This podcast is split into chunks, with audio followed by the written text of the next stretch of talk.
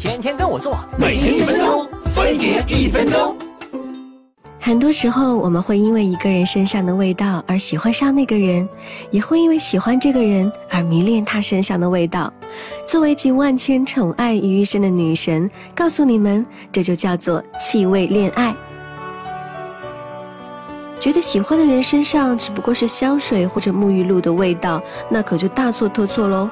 为了吸引异性，我们的身体会分泌一种叫做费洛蒙的激素，它会被对方体内一个叫做离鼻器的器官接受，在刺激大脑中负责情感的区域，让你对他产生一种莫名的好感，就像一股神秘的力量，把两个人的距离拉得更近。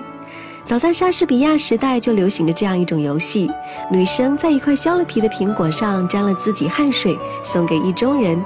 如果对方喜欢这个苹果的味道，那他们就可以在一起。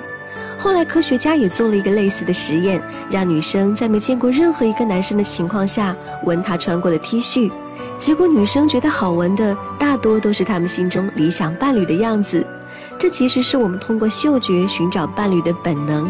那股你觉得好闻的味道，也许就是爱情的味道吧。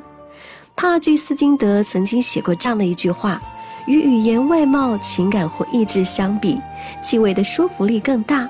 不管是男生身上阳光的味道，还是女生身上淡淡的甜味，相信每个人心里都住着一个念念不忘的人，因为他的身上有你喜欢的味道。嫁给我吧！那你得八抬大轿娶我。娶我！